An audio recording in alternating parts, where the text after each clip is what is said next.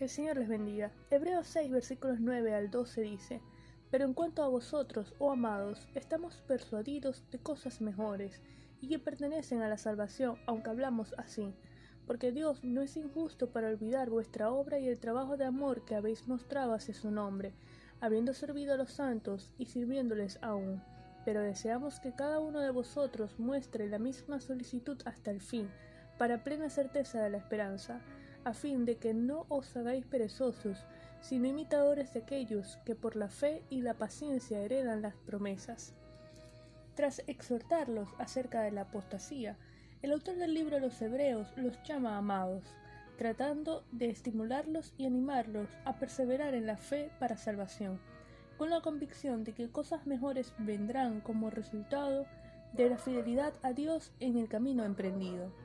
avivando el, el recuerdo de sus inicios en la obra de Dios un amoroso cuidado a los santos, con la promesa de que recogerían la cosecha correspondiente a la siembra realizada, según la justicia divina, siempre que siguiesen adelante en el camino de la obediencia y el servicio,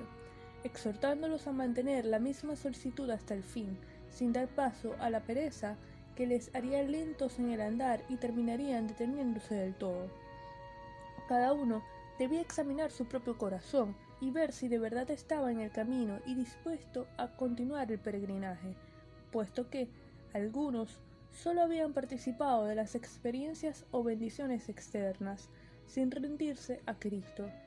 Sin embargo, aquellos verdaderos creyentes los anima a perseverar teniendo como ejemplo a todos los fieles del Antiguo y Nuevo Testamento, quienes por la fe y la paciencia heredan la promesa. Hay cosas mejores que evitar la persecución, tales como el fruto de la salvación, que es la madurez. Mantengámonos firmes en nuestra profesión de fe, perseverando aún en medio de las pruebas, los problemas, las dificultades, peligros, necesidades, confiando en el único Dios que tiene todo bajo su control soberano, porque aún las adversidades nos ayudan a crecer en la fe. Vamos a orar. Señor, te damos gracias por tu palabra, te damos gracias por tu misericordia, por tu soberanía,